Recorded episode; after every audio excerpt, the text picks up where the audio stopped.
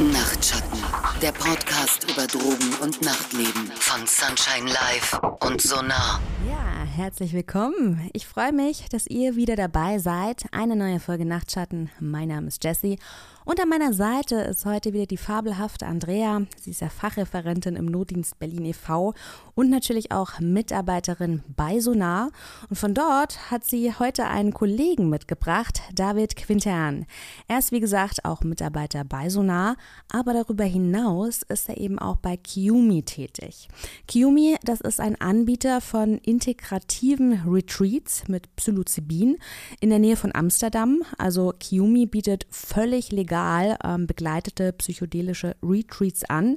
Denn in der heutigen Folge wollen wir erklären, ja, welche verschiedenen Retreats mit welchen verschiedenen Substanzen es überhaupt gibt, wie so ein Retreat abläuft, weshalb Menschen überhaupt solche Angebote wahrnehmen und natürlich auch, was sie kosten. So, David, du bist zwar heute nicht zum ersten Mal als Gast hier in dem Nachtschatten-Podcast. Wir hatten dich ähm, bereits schon mal als Experte. Stell dich für all diejenigen, die dich immer noch nicht kennen, bitte trotzdem kurz vor. Ja, klar, voll gerne. Da hat sich auch äh, einiges getan seit dem letzten Mal. Ähm, ich bin jetzt voller Mitarbeiter bei Sonar und auch tätig bei Kiumi. Wir machen Psilocybin-Retreats in den Niederlanden. Mhm.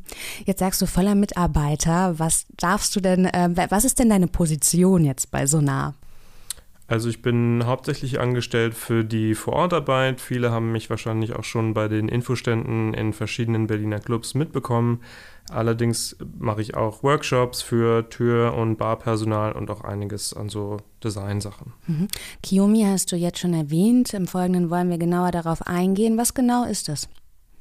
Äh, Kiumi ist ein psychedelisches Retreat in den Niederlanden, wo wir mit äh, psilocybinhaltigen Trüffeln arbeiten. Äh, wir machen verschiedene Angebote. Es gibt ein Viertage- und ein Sechstage-Retreat und wir hatten jetzt auch Anfang dieses Jahres ein sehr beliebtes Programm zusammen mit Psychotherapeuten oder naja, Mediziner ist der Gabo Mate. Mhm. Jetzt hast du schon so ein bisschen von den Angeboten erzählt, aber vielleicht kannst du bitte einen kurzen Überblick geben, welche Angebote gibt es am Markt und worin bestehen die Unterschiede vielleicht kurz?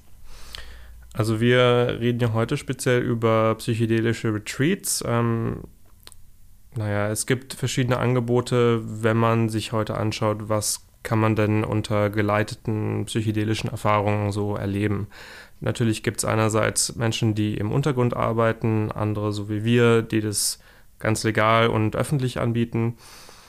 Und dann kann man halt unterscheiden, auch wie lange oder wie kurz sind diese Erfahrungen. Also es gibt äh, geleitete Zeremonien, wo man hingehen kann und die Substanz unter Aufsicht nehmen kann. Dann gibt es Retreats, wo man wirklich hinfährt, mehrere Nächte verbringt und auch ein Programm mit verschiedenen ja, Angeboten dazu erhält. Vorbereitung, Nachbereitung, verschiedene Aktivitäten und mhm. so weiter. Jetzt haben wir schon so ein bisschen ähm, den Begriff Retreat auch gleichbedeutend äh, mit Zeremonie auch äh, verwandt. Unterscheidest du da? Machst du da Unterscheidungen und wenn ja, wie? Also für mich ist ein Retreat eine meistens mehrtägige Erfahrung, wo man hinfährt, übernächtigt, meistens mit mehreren Personen zusammen, obwohl es auch private Retreats gibt natürlich ähm, zusammen isst, zusammen Sachen unternimmt und Teil eines Retreats ist dann eine oder mehrere Zeremonien, in denen dann unter Anleitung psychedelische Substanzen konsumiert werden und die Menschen dann mit den Facilitators, das sind die Leute, die aufpassen, quasi äh, in ihrem Prozess unterstützt werden. Jetzt haben wir gerade schon gesagt, wir wollen die heutige Folge einfach so ein bisschen als Überblick nutzen und das, ähm, den Überblick eher so ein bisschen auf Ayahuasca, Cambo und Psilocybin eben beschränken. Kannst du da was zu den unterschiedlichen Ursprüngen sagen? Nun gut, also es gibt ja verschiedene kulturelle Praktiken mit Ayahuasca, Psilocybin, haltigen Pilzen und äh, Cambo. Viele davon kommen aus dem südamerikanischen Raum, wobei es gibt natürlich auch äh, Iboga, das kommt aus Ostafrika. Nun ja, die Ayahuasca-Zeremonien im Speziellen werden ja schon seit mindestens mehreren Hunderten, wenn nicht Tausenden von Jahren schon äh, bei den indigenen Völkern in Südamerika praktiziert. Ähm, daher kommen auch die Psilocybin-Zeremonien, die eher aus dem mittelamerikanischen Raum kommen. David, wie läuft denn ein Retreat ab? Ich selbst habe schon ein paar genommen und man kann zum Beispiel sagen, dass es zum Beispiel, also ich persönlich empfinde es so, dass die Gemeinsamkeit zum Beispiel ist die Vorbereitung, dass man seinen Körper und sich mental schon so ein bisschen darauf vorbereitet. Kannst du so ganz grob einmal schildern, wie man sich das als HörerInnen vorstellen kann? Also ich kann äh, gerne zum Beispiel den Ablauf von unseren Retreats ein bisschen äh, schildern. Ähm, das sieht so aus, dass die Vorbereitung schon bei der Bewerbung ähm, beginnt. Also mein, meine Arbeit, mein, meine Haupttätigkeit bei Kiumi ist tatsächlich die Bewerbungen der Menschen, die bei uns teilnehmen möchten, zu sichten und von vornherein äh, zu selektieren, wer denn jetzt damit machen kann. Weil diese Erfahrungen, die sind auch nicht unbedingt für alle Menschen gleich äh, passend. Ähm, bei uns ist es halt sehr spezifisch auch, dass wir kein therapeutisches Angebot äh, geben, sondern eher eins zur Selbsterfahrung und deswegen, wenn ich dann die Bewerbung lese, werden Menschen, die angeben, okay, ich habe jetzt zum Beispiel eine posttraumatische Belastungsstörung oder möchte meine Depression kurieren oder so, schon mal von vornherein aussortiert werden. Dann alle Menschen, die für die unsere Programme als passend äh, empfunden werden, äh, die können sich dann registrieren und äh, die Zahlung einreichen und so weiter. Und kriegen dann ein paar Wochen vor dem Retreat schon mal eine Vorbereitungsanleitung. Außerdem kriegen sie vor, der, vor dem Retreat ein äh, 1 zu 1 Videocall mit einem unserer Facilitators und machen sich dann schon vor dem Retreat Gedanken darum, womit sie sich im Retreat auseinandersetzen und äh, setzen eine Intention schon vorher. Wenn das Retreat beginnt, treffen sich alle Teilnehmenden in Amsterdam und kaufen dann zusammen im Laden ihre Trüffel. Das ist auch eine Besonderheit, äh, da wir nicht den, da wir legal arbeiten und nicht den Teilnehmenden ihre Trüffel selber geben können, sind die Teilnehmenden dazu angeleitet, sich im Laden selber ihre Trüffel zu besorgen und dann leiten wir quasi die Zeremonie, während sie die selber nehmen. Gemeinsam fahren wir dann von Amsterdam zu unserer Retreat-Location. Da haben wir mehrere, wo wir uns einmieten und haben erstmal den ersten Tag so ein bisschen zum Kennenlernen, auch um nochmal über die Intentionen zu gehen und äh, genau ein bisschen warm zu werden. Am zweiten Tag ist dann die Zeremonie. Die geht dann so ungefähr sechs Stunden und wird dann auch unter Aufsicht von unseren Facilitatoren gemacht. Äh, wir haben pro Retreat etwa 15 Teilnehmende und dann vier bis fünf Facilitators dazu. Der dritte Tag ist dann für die Integration, wo auch verschiedene Aktivitäten äh, eingebracht werden, um damit zu helfen. Yoga, Meditieren, einen kleinen Rave gibt es meistens auch, Kunst, Arbeit mit der Stimme, Arbeit mit dem Körper und äh, ja, solche Sachen. Und äh, am vierten Tag wird dann nochmal zusammen gegessen, nochmal eine Integrationsrunde gemacht und dann fahren die Teilnehmenden wieder zurück zum Flughafen. Und eine Woche später gibt es dann auch wieder eine äh, Integrationsrunde, auch wieder 1 zu 1 Sessions und natürlich bekommen alle Teilnehmenden auch einen ganzen Haufen von Ressourcen an die Hand, um ihnen bei der Integration zu helfen. Mhm. Okay. Ähm, was ich habe jetzt auch verschiedene, also um jetzt mal meine persönlichen Erfahrungen mit einzubringen, ich habe ähm, sowohl Ayahuasca-Retreats gemacht als auch Kambo-Retreats und diese vorbereitende Phase, wie du sie beschrieben hast, ich glaube, die ist bei ähm, Anbietern mit einem professionellen Anspruch, glaube ich, immer ähnlich, weil es ist, wie du sagst, wenn man eine bestimmte Medikamentierung hat, dann ähm, ist wahrscheinlich die Verantwortung für die anleitenden Personen zu groß, als ähm, dass man das Risiko eben eingehen möchte, weil es einfach eine sehr hohe Gefahr besteht, dass man ein, eine Erfahrung macht, die vielleicht auch nicht angenehm ist und wo man wo dich auch niemand kompetent dann begleiten kann. Jetzt hast du ja schon gesagt, ähm, ihr arbeitet quasi, es ist legal. Kannst du vielleicht da jetzt nochmal äh, das erklären? Warum ist das legal? Weil ich glaube, Ayahuasca würde schon rausfallen im Angebot, weil da könnte man keinen legalen Rahmen schaffen, oder? Also in den Niederlanden speziell gibt es ja dieses ähm, Loophole, schon seit Jahren, wo quasi die psilocybinhaltigen Trüffel legal sind. Alle Pilze, die einen Fruchtkörper haben, der über der Erde wächst, allerdings nicht. Und insofern ist das so eine Grauzone, wo es nicht unbedingt illegal ist und insofern die Menschen dann ihre Trüffel kaufen können und dann konsumieren können. Und wir bieten dann halt die Aufsicht dazu an. Ähm, man sollte natürlich aber auch im Hinterkopf behalten, dass für viele, viele dieser, äh, dieser Praktiken, die, dieser Zeremonien und so weiter, das ist ja wieder relativ neu. Also natürlich haben wir jetzt die psychedelische Renaissance in Anführungszeichen. Äh, Im Westen ist das jetzt was Neues seit den 60ern. Äh, natürlich haben die indigenen Völker das schon seit Jahrtausenden, aber die fragt ja sowieso niemand. Man sollte im Hinterkopf behalten, dass für die meisten dieser, dieser Angebote es kein, äh, dass es für diese Angebote keine anderen äh, Zertifikate oder so gibt. Und man muss deswegen immer ganz besonders gut schauen, ganz besonders äh, gut sich informieren, was das jetzt für ein Anbieter ist, wo man sich jetzt darauf einlässt und ja, was für Nutzen man daraus äh, letztendlich ziehen kann und möchte. Das ist, ein sehr, ist tatsächlich ein sehr guter Aspekt und da würde ich gleich auch noch fragen wollen, wie du jetzt zu diesem Anbieter gekommen bist und so viel Vertrauen auch noch hast, dass du sagst, ich möchte da unterstützen, sogar einen Beitrag leisten und für dieses Unternehmen arbeiten.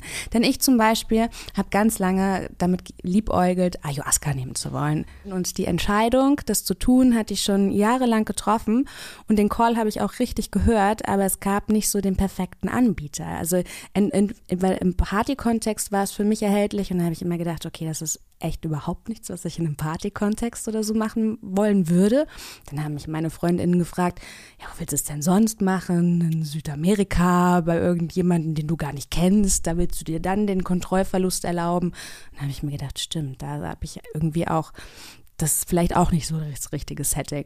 Und dann habe ich mit Cambo angefangen und lustig hat es sich dann immer so ergeben, weil die, ähm, mit der ich bei Cambo arbeite, sie ist Traumatherapeutin, ihr Mann ist ein Schamane aus Peru und dann habe ich gedacht, okay, das ist mit ihr möchte ich das gerne machen. Es war so klar, aber ich habe viele Jahre den Call verspürt und es hat, hat sich einfach nicht stimmig angefühlt.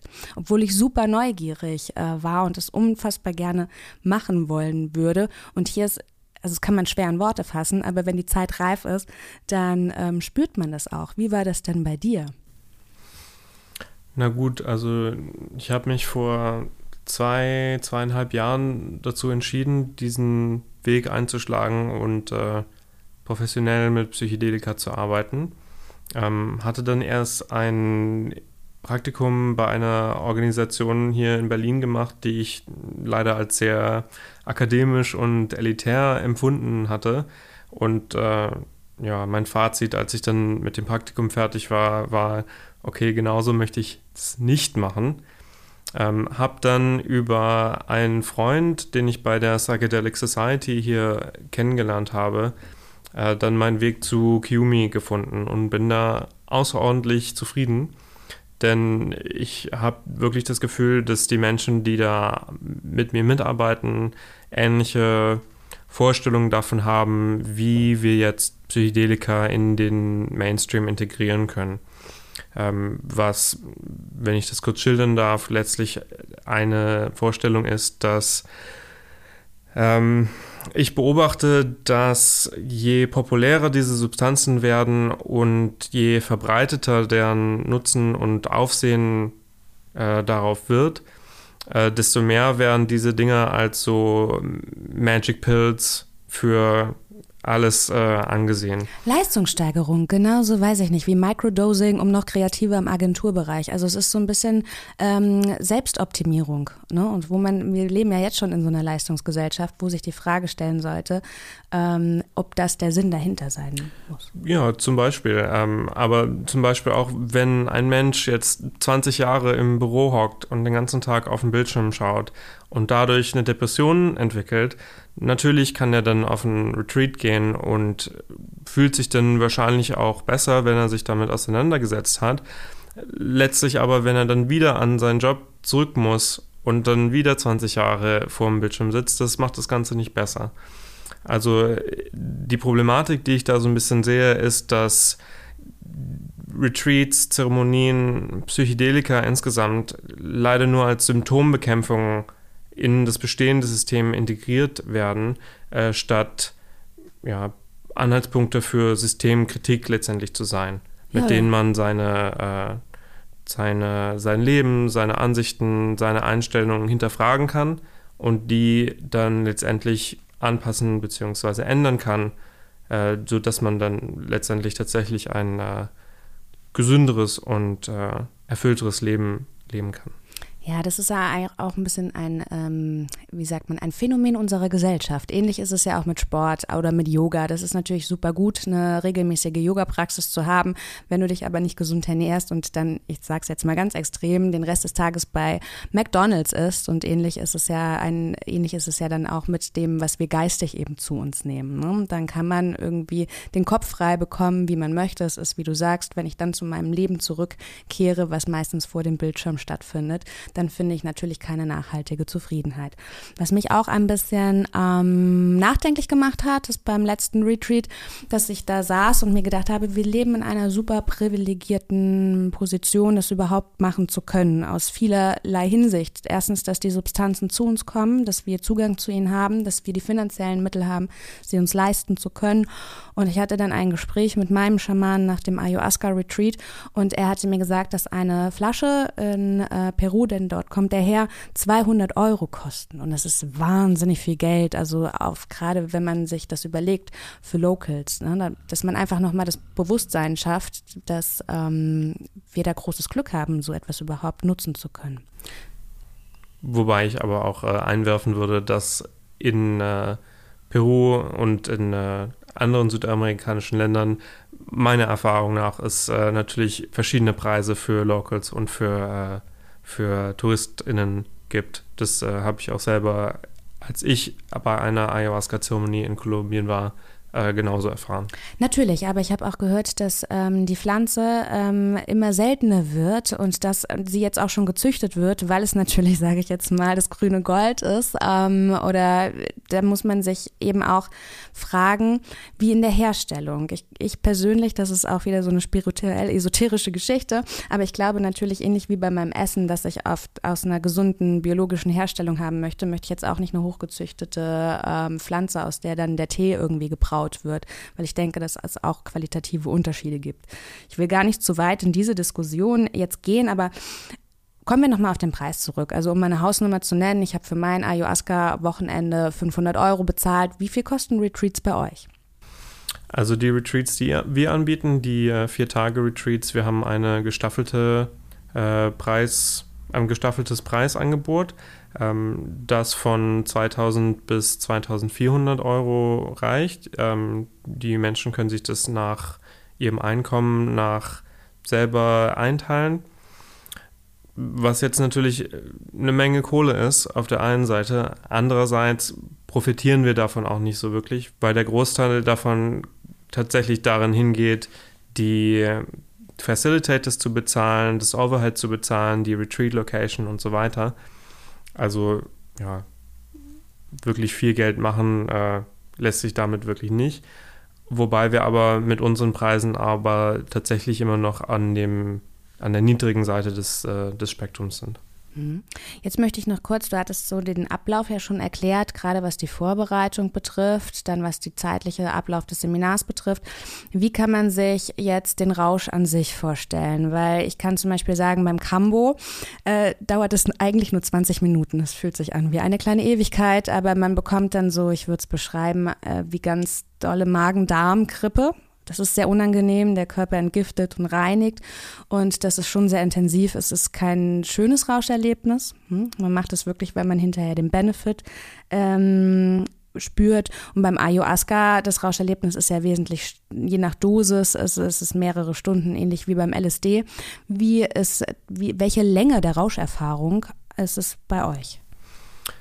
Also die Dosis, die wir benutzen, sind etwa 30 Gramm Trüffel, was ungefähr 4 Gramm Psilocybin-haltigen Pilzen entspricht. Das ist schon eine recht hohe Dosis. Ähm, dementsprechend ist der Rausch auch äh, einigermaßen tief. Aber die Methode, die wir zum Beispiel benutzen, um die Trüffel zu kredenzen, ist, dass wir die Teilnehmer dazu anleiten, einen Tee damit zu kochen. Wir haben gefunden, dass es hilft, einen Tee zu kochen, um die Magenbeschwerden, die von den Substanzen, die in den Pilzen enthalten sind, zu lindern. Der Rausch an sich äh, reicht dann meistens so, naja, wie bei Psilocybin normalerweise vier bis sechs Stunden, wobei der Peak dann innerhalb von etwa zwei ist und äh, die folgenden vier Stunden dann äh, natürlich unter Aufsicht auch äh, wieder zu Ende geführt werden. Jetzt jemand, der hier ganz äh, ruhig zugehört hat, aber, aber sie befindet sich im Raum, ist Andrea. Mit ihr möchten wir natürlich auch, ähm, sie ist ja unsere Safer Use Expertin. Ja, ich habe schon letztes Mal gesagt, ein nicht entwollender Quell an Safer Use Tipps. Andrea, worauf sollte man denn achten? Ja, da gibt es so mehrere ähm, Sachen. Ich fange tatsächlich erstmal so ein bisschen mit der Auswahl ähm, an, beziehungsweise sich, bevor man überhaupt sich für einen Anbieter entscheidet, äh, sich nochmal zu fragen, hey, ist dieser Rahmen von so einer Erfahrung überhaupt ein passender für mich? Äh, kann ich mir vorstellen, beispielsweise mit mehreren fremden Personen in einem Raum zu sein ähm, und gemeinsam zu kotzen, beispielsweise? Traue ich mir das zu? Fühle ich mich da wohl? Ähm, und bei der Wahl der AnbieterInnen halt auch so ein bisschen zu gucken, ähm, wie professionell muss ähm, das Setting auf jeden Fall für mich ganz persönlich beispielsweise sein? Was brauche ich eigentlich? Ähm, oder halt auch solche Sachen wie, fühle ich mich mit den Organisatorinnen wohl. Ähm, David hat es vorhin auch schon mal total gut und deutlich angesprochen, dass man mindestens die Person, die das durchführen, äh, nochmal googelt. Äh, Gibt es da irgendwelche Erfahrungsberichte, ähm, dass man sich auch einfach nochmal wirklich ins Gedächtnis holt. Äh, ein Schamane ist ein Mensch äh, wie du und ich. Ähm, äh, ist genau das gleiche wie bei Yogis beispielsweise, dass man da immer so eine ganz romantische Vorstellung im Kopf hat und die bitte vorher unbedingt auflöst. Ja, oder eben nicht. Also zum Beispiel hast du eben gesagt, du hast am, am Anfang hattest du mal einen Anbieter, der hatte einen sehr klinischeren Kontext, also sehr steril. Das ist zum Beispiel auch etwas, was ich nicht wollen würde würde. Ich habe das dann oder ich empfehle das dann auch immer meinem Freundeskreis und die sagen, nee, Jessica, also sorry, Trommeln und so nicht. Da würde ich lieber eine Studie in der Charité mitmachen. Die wollen den Benefit der Substanz haben, ohne dieses Ritual dahinter. Und auch das ist okay, ne? wenn ich mich dafür entscheide und sage, boah, ich bin einfach nicht so der spirituelle Typ, dann ist das vielleicht nicht meine Umgebung. Ne? Auf jeden Fall. Wobei ich aber auch noch dazu sagen würde, dass meiner Erfahrung nach es tatsächlich dass tatsächlich die Substanz in gewisser Hinsicht äh, eine Nebenrolle spielt und der allergrößte Großteil der Heilung oder der, der guten Erfahrungen, die aus solchen Erfahrungen äh, stammen wird, aus der Zeremonie und aus dem Ritual stammt. Ja, das also weiß jeder, der mal einen Yogakurs mitgemacht hat, dass da auch die LehrerInnen und der, die Atmosphäre eine ganz entscheidende Rolle spielen. Aber viele Leute, ähm, ne, wir sind ein, immer noch eine Gesellschaft, die auch super vom Verstand dominiert ist. Und wie ich das schon sage, ich kenne viele Leute, die möchten zwar diese Rauscherfahrung machen und denken auch, dass die Substanz einen Benefit hat, aber können sich dieses Setting beim besten Willen nicht vorstellen. Also. Genau, und die Fragen sollte man sich halt vorher einfach stellen, welches äh, Setting passt einfach zu mir. Und wir haben ja auch die Folge mit dem kulturellen Ursprung begonnen und sich einfach auch nochmal bitte klar zu machen, ähm, das, was wir hier machen in Europa, ist halt eine komplett, komplett verwestlichte Form. Also wir können schon an der Stelle den Begriff kulturelle Aneignung äh, benutzen, auch wenn das äh, ein Begriff ist, der natürlich ganz viel diskutiert wird, aber letztlich ist es halt genau das. Ne? Also wir nehmen für unsere Gesellschaft mit uns unseren gesellschaftlichen Symptomen Substanzen, äh, Zeremonien und Rituale daher und passen die so für uns an, dass es äh, für den westlichen Menschen, so würde ich es mal nenne, nennen, ähm, ja irgendwie verstoffwechselbar ähm, ist. Und da gibt es halt äh, solche und solche AnbieterInnen und äh, wir würden einfach gerne darauf aufmerksam machen wollen, da genau halt hinzuschauen, wie viel von der Ursprünglichkeit noch erhalten geblieben ist. Denn die äh, ähm, unterschiedlichen ethnischen Gruppierungen haben sich ja auf jeden Fall was dabei gedacht, äh, eine ganz bestimmte Abfolge zu machen, vorher euch einen Ernährungsplan zu geben, euch bestimmte Fragestellungen zu geben, weil das ist kulturell äh, letztlich implementiert und über Jahrtausende gewachsen und macht genau so, wie es halt gemacht worden ist, auch tatsächlich Sinn. Und David, der zuckt schon neben mir. Ich glaube, der will auch noch was sagen dazu. Ja, ich würde dazu noch anmerken, dass man wobei ich dir in dem allem recht gebe, was du da gerade sagst. ähm, ich tatsächlich aber dazu anmerken würde, dass nur weil es eine jahrtausendlange Tradition hat, es nicht unbedingt passend sein muss für jemanden jetzt aus der westlichen Kultur. Also natürlich jemand, der im Amazonasgebiet aufgewachsen ist und in dieser Kultur sozialisiert ist und so weiter, ähm, hat natürlich ein, wahrscheinlich eine ganz andere, einen ganz anderen Zugang und eine ganz andere Bindung zu äh, diesen Praktiken, die für uns aus dem Westen natürlich äh, exotisch und interessant und äh, ja, mhm.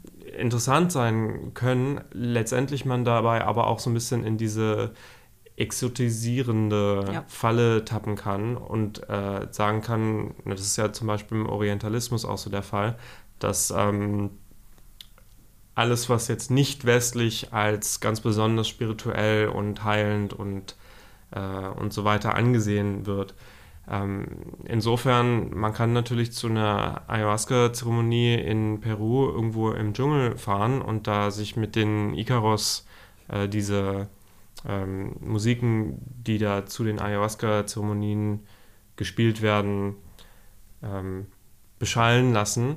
Aber letztendlich kann man sich auch fragen, wenn man nicht denselben Zugang hat zu diesen Praktiken, zu diesen Musiken, ob dann nicht zum Beispiel eine ja, Jazzmusik einen, einen etwas passenderen Effekt äh, kreieren würde, weil man zu dieser Musik natürlich einen vielen, viel anderen Zugang hat durch seine Sozialisation in der westlichen Kultur. Da gebe ich dir auf jeden Fall recht, aber ich äh, meine das tatsächlich äh, eher bezogen auf die Methodik, ne? wie das eingeleitet wird, dass man äh, sein Mindset vorher darauf vorbereitet und nicht eine Nacht vorher feiern geht und dann, ach ja, am nächsten Tag mache ich das mal, sondern dass es wirklich darum geht, ähm, sich vorher damit auseinanderzusetzen. Genau, dass du sagst, das sind so Best-Practice-Beispiele, ne? dass man seinen Körper, also zum Beispiel die Diäten, die man ähm, ähm, in den meisten Fällen einzuhalten hat vorher. Da kann ich eine kleine Anekdote ähm, erzählen, weil Cambo mache ich sehr oft, hatte dann so ein bisschen den Respekt verloren. Mein bester Freund den Abend vorher Geburtstag gehabt und ich mir gedacht, ach komm, schon tausendmal gemacht, jetzt kannst du ja ein bisschen bisschen ballern geht doch schon und dann ist der Prozess natürlich einfach auch ein härterer. Man tut sich damit wirklich keinen Gefallen, ist halt einfach so. Ja. Und was ich ganz toll finde bei Kiyomi auf jeden Fall, was David vorhin erwähnt hat, ist, äh, dass Menschen mit äh, offensichtlichen psychischen Krisen oder Erkrankungen ausgeschlossen werden. Das äh, ist nach außen hin wirkt das nicht fair und natürlich exkludierend. Ich finde es aber tatsächlich richtig, ähm, weil Menschen, ähm, die besonders belastet sind, natürlich auch eine völlig andere Erwartung daran haben ähm, und äh, man auch daran denken muss, dass so eine Trip-Erfahrung natürlich sehr herausfordernd sein kann und das muss halt auch für das Umfeld dann händelbar bleiben, halt auch für die anderen Personen, die dort zusätzlich äh, ja, anwesend sind. Das heißt, guckt halt auch so ein bisschen darauf, ähm, wie die Webseite äh, gestaltet ist, wer inkludiert wird, ähm, wem es empfohlen wird, wem eher nicht. Ähm, also wenn eine Selektion stattfindet, ist es tatsächlich äh, in dem Fall was Gutes. Und wenn ihr beispielsweise auch verschreibungspflichtige Medikamente ähm, bekommt, äh, das unbedingt vorher ähm, zu erwähnen. Das ist ganz, ganz, ganz wichtig. Ähm, ihr habt das natürlich auch hier in unserer Folge Mischkonsum schon ein bisschen mitbekommen. Wir haben es immer wieder gesagt, äh, das, ist eine, das sind ja Substanzen wie alle anderen auch ähm, und da gibt es auf jeden Fall Wechselwirkungen. Das finde ich macht auch einen guten Anbieter am Markt einfach aus, dass es dieses Vorgespräch eben gibt, dass er wissen möchte, was nimmst du und er möchte wirklich alles wissen. Ne? Also, also selbst, weiß ich nicht, bei Frauen die Pille oder also es wird wirklich alles abgefragt und da ist auch, sind auch einfach ehrliche Antworten wichtig, weil es ist, wie Andrea sagt, die Person, die euch da durchbringt durch diesen Prozess, hat auch einfach eine große Verantwortung und auch hier wieder diese Dankbarkeit, dass es eine Person gibt, die diese Verantwortung annimmt, damit man selber die Erfahrung halt auch machen kann. Das ist keine Selbstverständlichkeit. Was, ähm, genau. Warum denkt ihr denn, ist der, nimmt der Hype scheinbar zu? Hast du da eine Vermutung, David?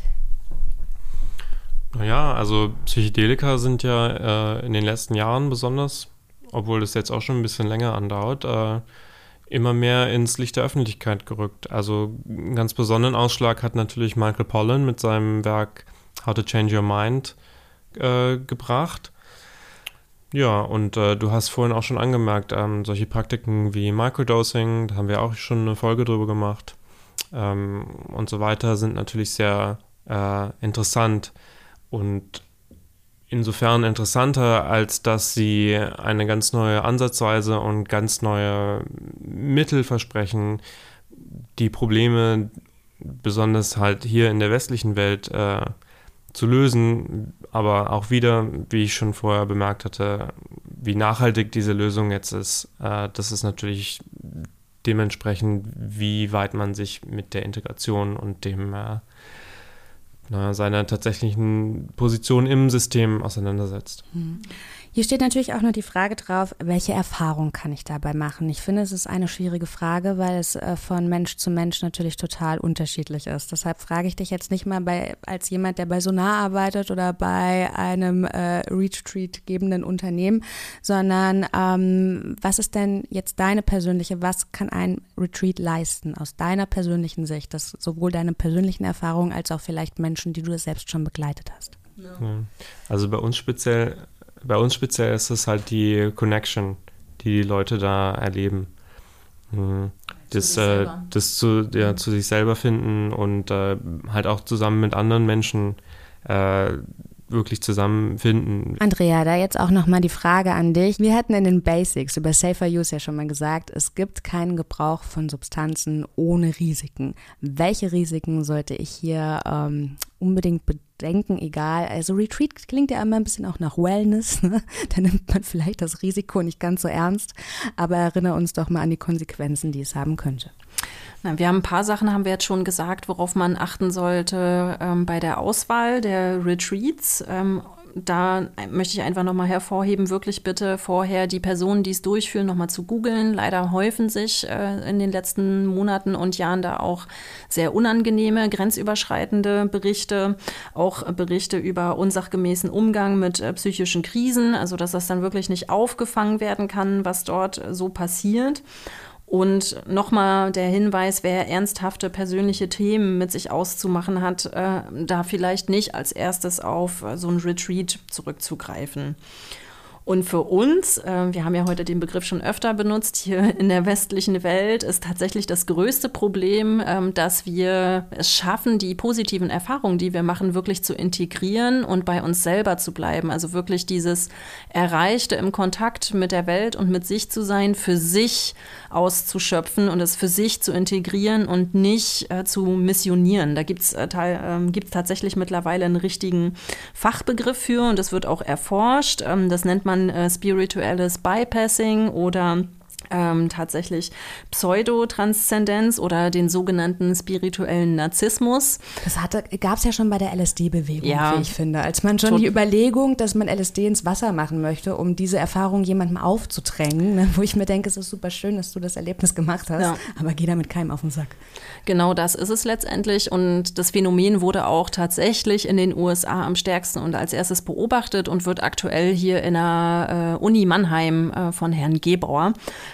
ähm, erforscht. Das ist ganz spannend, da kann man auch so mal ein bisschen zu googeln, ähm, weil das betrifft dann tatsächlich Personen, ähm, die vorher auch schon Schwierigkeiten hatten, eher bei sich zu bleiben und äh, ich nenne es immer ganz nett Sendungsbewusstsein entwickeln. Ähm, und das Blöde ist halt an der Sache, dass man dann äh, ja von sich ganz weggeht, ähm, das Erlebte nicht vernünftig integriert und dann anderen Leuten seinen Schuh mit aufdrückt. Und da bitte einfach so ein bisschen drauf achten, wenn ihr das merkt, dass das ähm, eher was ist, was euer Ego streichelt und ihr fühlt euch dadurch noch besser als vorher, dann sind das äh, schon so ein paar Alarmglocken, ähm, auf die ihr einfach in dem Bereich ja vielleicht auch einfach mal hören ähm, könnt. Also mit äh, Ego streicheln meine ich tatsächlich eher auch sowas wie so ein Überlegenheitsgefühl, weil man eine zur Erleuchtung gefunden hat. Ansonsten ist wirklich das Wichtigste, dass man sich mit dem Anbieter ähm, wohlfühlt und sich äh, ja da einfach vorstellen kann, ähm, vier Tage loszulassen. Ja, tatsächlich würde ich sogar empfehlen. Meistens ist es ja dann so, man kommt auf die Idee, weil man irgendjemanden schon mal in der Umgebung hatte, der ihm sagt, er hat die Erfahrung gemacht und dass man dann vielleicht fragt, ja, wo hast du es denn gemacht? Wie war denn die Erfahrung? Genau. Ist das denn gut und so? Und dass man da vielleicht ähm, ne, das kann zum Beispiel der, der Einstieg in die Recherche sein und vielleicht möchte man dann ja auch denselben Anbieter wählen. Ja, und äh, empfehlen können wir auf jeden Fall hier auch in Berlin die Psychedelic Society. Ähm, das können wir noch verlinken, wenn wir die Folge dann äh, gepostet haben. Da kann man auf jeden Fall sich mit anderen Personen austauschen, die sich gerne mit äh, psychedelischen Substanzen auseinandersetzen und man kann auch Fragen stellen. Da sind auch unterschiedliche Fachpersonen mit an Bord und ihr könnt natürlich auch uns anschreiben und fragen. David, die wichtigste Frage natürlich, warum kommen die Leute zu euch und ist es so gut, dass sie wiederkommen? Ja, also ich äh, bemerke im Moment mit großer Freude, dass viele Menschen, die sich gerade neu bei uns bewerben, tatsächlich über Empfehlungen von ihren Freundinnen zu uns geschickt werden. Und ja, also ich muss sagen, wir bekommen tatsächlich fast ausschließlich positives Feedback. Die Leute sind sehr darüber erfreut, was wir anbieten, wie wir das anbieten und berichten immer wieder darüber, was für eine tolle ja, Connection sie äh, bei uns gefühlt haben und äh, wie sie sowohl mit den anderen Leuten als auch mit sich selber eine, ähm, ja, eine sehr tolle Erfahrung hatten. Wir hatten sogar von ein paar Menschen, die Anfang dieses Jahr einen Retreat bei uns gemacht haben, die sind jetzt gerade dabei, sich selbst zu organisieren, um dann gemeinsam wieder ein Retreat bei uns zu buchen. Also da sieht man schon, wie äh, motiviert und äh, erfreut die Leute wirklich sind über unser Angebot, was mich natürlich dann äh, wiederum auch sehr freut. Hm, und das ist etwas, was ich an dieser Stelle auch nochmal bestätigen möchte und was ich finde, auch diese Retreats oder ähm, Zeremonien gemeinsam haben, ob es jetzt Kambo ist, ob es Ayahuasca ist oder Pilze. Ich persönlich kann es auch nur so beschreiben. Man ist wieder näher bei sich selbst, verbundener mit seiner Umwelt. Und ähm, wenn ich es in Worte fassen müsste, ich bin auch jemand, der sehr immer von der Vernunft. Ne? Ich finde, man kann aus der Vernunft heraus Entscheidungen treffen, aus dem Herz heraus und aus dem Bauch heraus. Und manchmal sagt der Bauch auch, mach doch das und das oder das Herz sagt, mach doch das und das. Und dann sagt mein Kopf, nein, Jessica, du machst das so und so. Und am Ende des Tages gewinnt immer der Kopf. Aber der Kopf ist vielleicht nicht die klügste Instanz. Wir denken das im Westen so. Und wenn ich so einen, ähm, einen Prozess mache, dann kriege ich Antworten auf Fragen, die ich gar nicht gestellt habe. Und ich weiß, es sind die klügsten Entscheidungen, die ich treffen kann. Und so kann ich mir vorstellen, geht es vielleicht auch den anderen Leuten. Ne? Man hat so Fragen und sucht Antworten und da kriegt man sie dann, ohne dass der Kopf dazwischen quatscht. Auf jeden Fall. Und wie so oft kommt man wieder aufs Set und Setting zurück. Es ist eine Sache, sich vier Gramm Pilze auf dem Festival zu knallen und dann da durch die Gegend zu laufen. Und eine ganz andere Sache mit einer kleinen Gruppe von Leuten in einem rituellen Kontext da wirklich eine Zeremonie mitzumachen und mit Vor- und Nachbereitung diesen Prozess zu durchlaufen. Ja, ja, genau. Und deshalb haben wir auch diese Folge ja auch dieses Retreats, spirituelle Retreats auch genannt. Weil es ist, wie du sagst, ich möchte das nicht werten. Auch vier Gramm Pilze auf einem Festival sind wundervoll. Auf jeden aber Fall. man, geht, man hat eine andere Intention. Genau, und wir haben jetzt zwar ganz oft auch schon gesagt, dass das nicht für Menschen geeignet ist, die äh, Depressionen haben oder eine Angststörung oder posttraumatische Belastungsstörung. Ähm, dennoch wird ja auf jeden Fall berechtigterweise mit äh, psychedelischen Substanzen in dem Bereich geforscht. Wir hatten es ja in der Folge mit Sergio äh, über Ketamin, hört euch das gerne dazu auch nochmal an. So ein Retreat ist definitiv nicht dafür geeignet, aber die Substanzen bieten uns auf jeden Fall noch eine weitere, eine weitere Option, um einen anderen Zugang zu uns zu finden. Denn die Erkrankungen ähm, sorgen ja letztendlich dafür, dass wir den Kontakt zu uns selber irgendwie so ein bisschen verlieren und durch Ayahuasca und Co. kann man da auf jeden Fall ähm, ganz viel ja, äh, letztlich profitieren. Man sollte es, haben wir jetzt ganz oft schon äh, heute gesagt, auf jeden Fall als Wellness-Veranstaltung ähm, beziehungsweise als, ähm, ja, nicht als psychiatrisches, psychotherapeutisches Element verstehen, sondern dass man sich einfach was Gutes tut. Ähm, und wenn man ja einfach vorsichtig ist in der Auswahl, dann kann eigentlich letztendlich überhaupt nichts schiefgehen. Und wir setzen euch auch noch so ein paar Links ähm, unter die Folge, wo ihr euch weiter informieren könnt. Ja, das war es dann jetzt auch erstmal fürs Erste zum Thema Psychedelic Retreats. In 14 Tagen gibt es dann aber schon wieder eine neue Folge. Das ist nicht irgendeine Folge, nein, es ist eine ganz besondere Folge, eine Jubiläumsfolge, Folge 50 nämlich. Dafür haben wir das ganze Team zusammengetrommelt. Auch Raimund Reinches tritt mal wieder hier ans Mikro, denn gemeinsam wollen wir die vergangenen Folgen Revue passieren lassen und hier und da auch um ein Update ergänzen. Denn nicht nur im Bereich Drogenpolitik hat sich ja seit der ersten Folge dieses Podcasts einiges getan und wir wollen das Ganze nochmal in einen sinnvollen Kontext setzen. Eine Art Geburtstagsfolge dann also in 14 Tagen. Sei gerne mit dabei, wenn du möchtest. Abonniere auch gerne den Podcast, um die auf keinen Fall zu verpassen. Nachtschatten, der Podcast über Drogen und Nachtleben von Sunshine Live und Sonar.